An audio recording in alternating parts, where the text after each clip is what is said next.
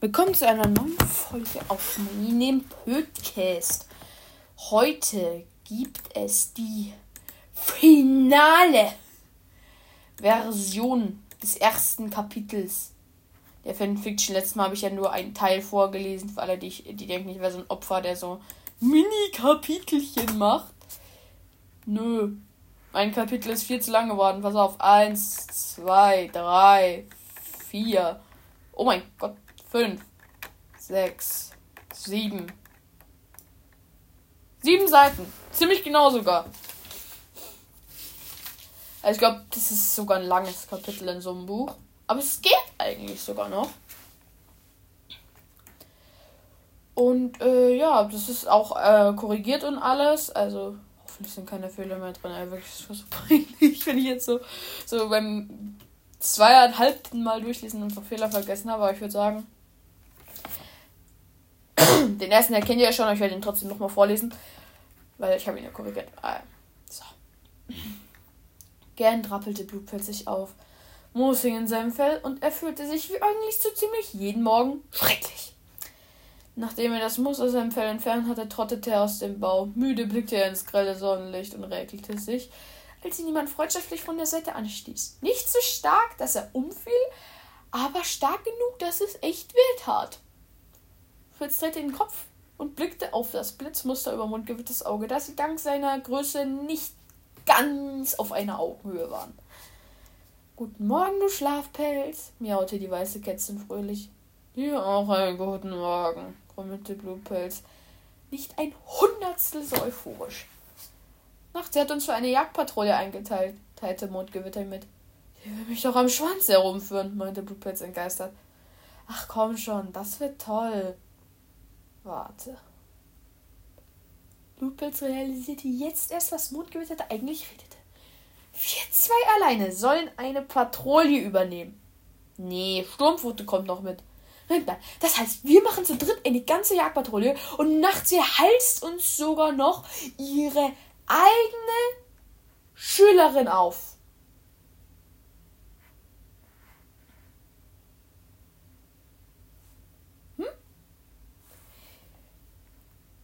Tja, genau, das heißt es wohl. Miaute äh, Mundgewitter leicht schadenfroh. Aber habe ein bisschen Mitleid mit nachts. Sie muss sich um so viele Katzen kümmern. Ist nicht leicht. Und dazu noch eine Schülerin. Boah, also ich. Also ich. Ja, ja, du hast ja recht, unterbrach Blutpilz. Fehlte einfach die Energie weiter zu diskutieren. Als die beiden sich etwas vom Frischbeiter Beite, Frischbeutehaufen holten, kam Blutschweif mit eleganten Schritten auf sie zu. Hey, ich wollte mich nur verabschieden, maunzte sie nett. Wo gehst du denn hin? fragte Blutpilz überrascht. Nachts, er hat mich für eine Grenzpatrouille eingeteilt. Oh, dann viel Glück und fang keinen Streit an, meinte Blutpilz. Zum Abschied rieben sie ihre Nasen aneinander und dann verschwand Blutschweif mit Todesbeere, Moospfote, Adlerherz und Flammsturm durch den Dorntunnel. Für eine Grenzpatrouille waren natürlich genug Leute da, aber für Blutpilzjagdpatrouille nicht. Weißt du, begann Mondgewitter auf einmal, ihre Augen leuchteten strecklustig. Wenn du mit ihr redest, bist du wie ausgewechselt. Gar nicht mehr so fies. Es verdrehte genervt die Augen. Und wenn du nicht mit Kratzern auf der Wange auf die Jagd gehen willst, dann bist du jetzt still. Ächzend richtete er sich auf. Komm, wir müssen langsam auch gehen. Gemeinsam trotteten sie zum. Äh, Gemeinsam trotteten sie zum Dorntunnel, an dem Silberpfote schon ungeduldig auf sie wartete. Als plötzlich mittelbar neben ihnen sich eine laute Stimme erhob. Verdammt, auf soll ich es dir denn noch sagen? Ich heiße Wolkenflamme! Als Buchpitz und Mondgewitter zur Seite blickten, sahen sie Wolkenfunke, die mit gesträubtem Fell vor Hirschgeweih stand, der ziemlich verdattert wirkte. Wolkenfunke hatte in letzter Zeit so einen Tick, dass sie Wolkenflamme genannt werden wollte. Keiner wusste wieso, aber sie konnte echt wütend werden, wenn man sie anders nannte. Und diese Wut bekam Hirschgeweih gerade am eigenen Leib zu spüren. Fauchend trat Wolkenfunke noch einen Schritt vor, als Silberstern mit einem Blick, der töten könnte, zwischen sie. Wolkenfunke! Ihr Ruf hallte durchs ganze Lager. Diesen Namen hat dir mein Vorfahre Eichenstern gegeben. Das ist dein Name und das wird er auch immer bleiben. Ihre Worte wirkten. Eingeschüchtert trat Wolkenfunke zurück. Nach einer kurzen Stille nahm der ganze Clan langsam wieder seine Arbeit auf. Und auch Blutpilz und Mundgewitter liefen weiter zum Dorntunnel. Liefen weiter zum Dorntunnel. Im Wald war es ruhig. Blutpilz atmete, Blut, ah, Blutpelz atmete tief die kühle Waldluft ein, spürte, wie seine Müdigkeit langsam verflog. Er genoss die Ruhe bis. Her! zischte Silberfoot auf einmal. Als Blutpelz ihrem Blick folgte, sah er eine Amsel, die gerade einen Wurm aus dem nassen Boden zog. Er erinnerte sich, warum sie hier waren, und flüsterte zu Silberpfote, versuch mal sie zu fangen. Sie kauerte sich hin. Ihre Haltung war gar nicht so schlecht. Ähm, Alter, das ist wirklich immer so kacke, weil ich muss runterscrollen. Äh, verkacke ich komplett den Text, ne? Ihre Haltung war gar nicht so schlecht, aber ihr Schwanz peitschte wie ein Warnsignal für Beutetiere durch die Luft. Lutz drückte ihn mit einer Pfote auf den, nach unten, und, um die Amsel nicht fuchslängenweit zu warnen. Und was tat Silberpfote? Sie quiekte auf. Die Amsel schreckte hoch. Das war's dann wohl mit Silberpfotes Jagdlektion. Blitz sprang aus dem Stand auf die Amsel zu. Diese flog zwar hoch, aber er erwischte sie noch mit einer Pfote und sie stieß mit einem dumpfen Geräusch gegen den Baumstamm neben ihr. Die Amsel fiel zum Boden und Blutpilz hob sie auf. Er dankte dem Sternenclan dafür, drehte sich wieder zu Silberpfote um, als plötzlich Mondgewitter da stand, mit zwei Eichhörnchen und drei Mäusen im Maul. Die ganzen kleinen Tiere passten kaum noch in ihr Maul. Ihr habt erst drei Eier, also, muschelte sie.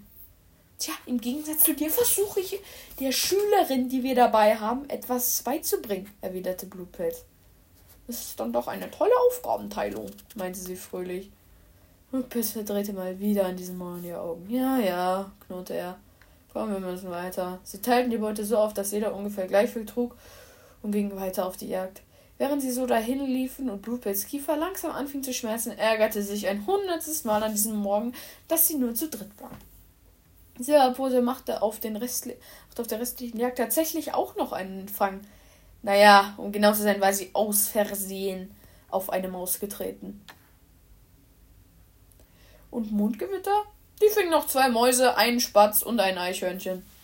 Sie kehrten mit zwei Vögeln, sechs Mäusen und drei Eichhörnchen zurück. Entsprechend der Ausbeute war auch die Reaktion des Clans. Wie habt ihr das denn geschafft? fragte Dämmerschweif. Und dann fragte Ginkgoblatt. Und dann fragte Bachschimmer. Und immer so weiter. Rupitz erklärte jedes Mal, dass sie einfach nur Glück gehabt hatten. Aber irgendwie sprach sich das nicht so schnell herum wie der riesen Fang, den sie gemacht hatten. Nachdem er endlich alle abgewimmelt hatte, wollte er mit Trev reden, aber als er Sturmflamme, Sturmflamme fragte, wo, sie, wo diese denn sei, meinte er, ihre Patrouille sei noch nicht zurückgekehrt, was verdammt komisch war, denn es war schon fast Sonnenhoch. Fast im selben Moment, in dem Blutpelz sich wunderte, schleppte Adler sich komplett blutverschmiert durch den Dorntunnel. Beim Sternclan Adlerz, was ist passiert? fragte Nachtse bestürzt. Der, der Regenclan hat uns angegriffen, stammelte Adlerz, bevor sie in sich zusammensackte. Okay, Ruhe bewahren, rief Silberstein, die auf dem Grasberg aufgetaucht war. Goldzunge, kümmere dich um Adlerz. Nachtsee, du führst eine Kampfpatrouille dorthin. Blutpelz hörte nicht weiter zu, sondern stürmte los durch den Dorntunnel an Bäumen und Sträuchern vorbei. Wenn Adlerherz, der ja nicht, die ja nicht die ganze Zeit gekämpft hatte, schon so aussah, wie mussten dann die anderen zugerichtet sein? Von weitem hörte er die Kampfgeräusche, er musste ihnen einfach nur folgen. Ohne Vorsicht preschte er mitten in einen Clinch aus kämpfenden Katzen. Er rammte einen Regenklangkrieger zu Boden, als er versuchte wegzukriechen, zog er ihm mit aller Kraft die Krallen über den Rücken. Da kreischte auf. Ohne ihn weiter zu beachten, wirbelte Blutpilz herum und packte die nächstbeste Katze am, im Genick und riss sie nach hinten. Unter ihr kam der zerschundene Körper von Moosputz zum Vorschein. Der kleine Kater regte sich kaum noch. In diesem Moment schoss ein Regenkleinkrieger frontal auf ihn zu. Es war einer der zweiten Anführer des Regenclans, Schilffuß. Der Regenclan hatte zwei zweite Anführer. Einmal Schilffuß, der ihre Krieger in die Schlacht führte und seiner massiven Gestalt wirklich jedem Angstgegner Angst einjagte. Und dann war da noch der eher schmächtige Froschkralle, der Patrouillen einteilte und Kampftaktiken ausklügelte.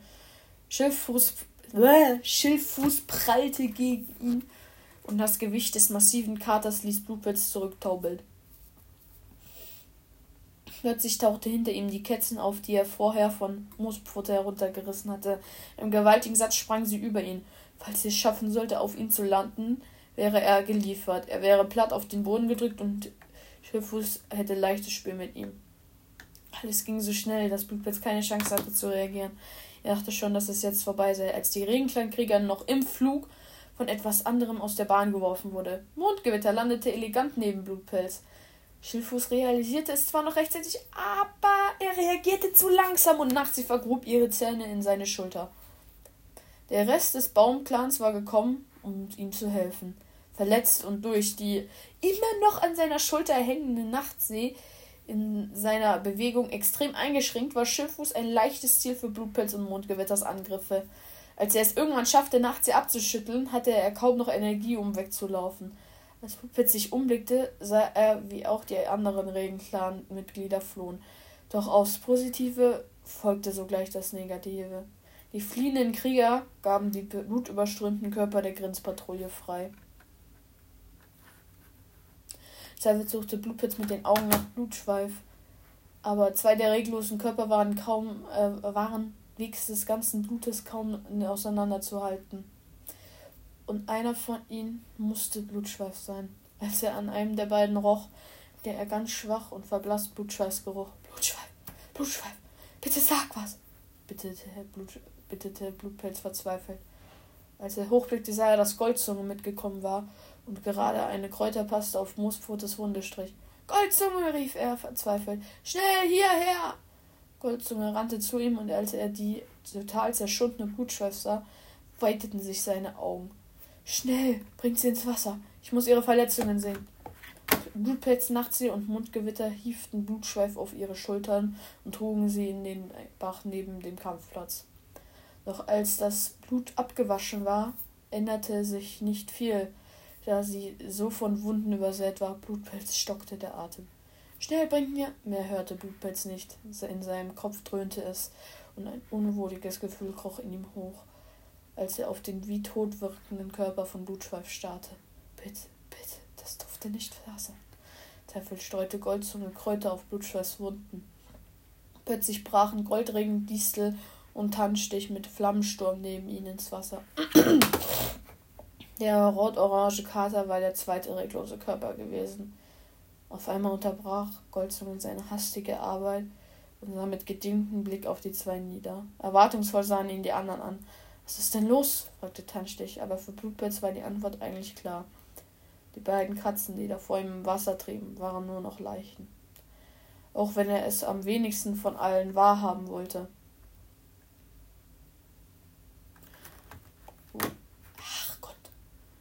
Wenn er es am wenigsten von allen wahrhaben wollte, war er der Erste, der es realisierte.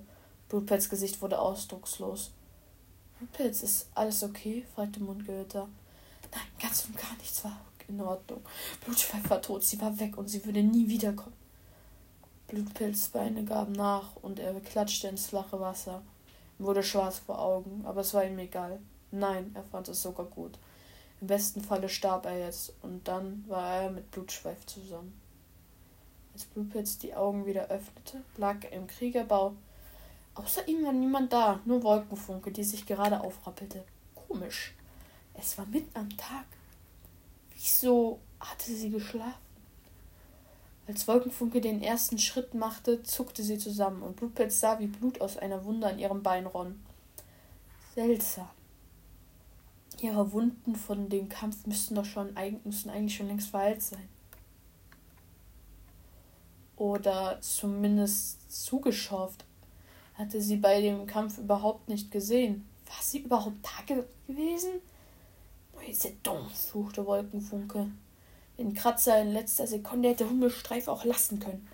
Wer war denn Hummelstreif und wie sollte er sie hier im Nest kratzen? Wolkenfunke hinkte aus dem Bau und Mundgewitter quetschte sich hinein. Blutpelz, du bist wach, rief sie erfreut, als sie ihn sah. Wolkenfunke wirbelte herum, ihre Augen glühten. Wie lange bist du schon wach? fauchte sie. Vollkommen perplex starrten Blutpelz und Mondgewitter sie an. Was zum Sternenklang war los mit ihr? Fauchend trat Wolkenfunke noch einen Schritt vor. Ich hab dich was gefragt. Jetzt sag schon. Äh, jetzt gerade erst. stammelte Blutpilz. Man sah Wolkenfunke an, dass sie ihm nicht glaubte, aber sie wendete sich ab und ging. Was ist denn mit der falsch? murmelte Wundgewitter, als sie aus der Hörweite war. Ich habe keine Ahnung, meinte Blutpelz. So, das war das Kapitel. Das zweite Kapitel heißt dann Traurige Tage. Es ging jetzt 15 Minuten, Alter. Ach du Kacke, und ich will irgendwann mal das ganze Buch an einem Stück vorlesen. Ja, das kann ja lustig werden. Aber ja, ihr könnt mir mal sagen, was ihr dazu haltet. Ich glaube, das haben jetzt weniger erwartet, dass das, dass sowas hier drin noch passiert. Aber ähm, es war ja eigentlich schon geplant, dass Blutschweif stirbt. Nur nicht so früh eigentlich. Und ich muss sagen, die Idee kam ja auch sehr spontan. Also als ich das Kapitel angefangen habe, dachte ich da noch nicht mal dran, aber ist mir eingefallen. Und äh, ja, das zweite Kapitel heißt Traurige Tage, warum wohl? Und ihr könnt in den Kommentaren ja ähm, gerne mal raten, was Wolkenfunke da wohl gemacht hat. Und wer wohl Hummelstreif ist. Und warum sie wohl so sauer war, dass Blutpelz vielleicht was davon mitbekommen hat. Hm, ich weiß es nicht. Ciao.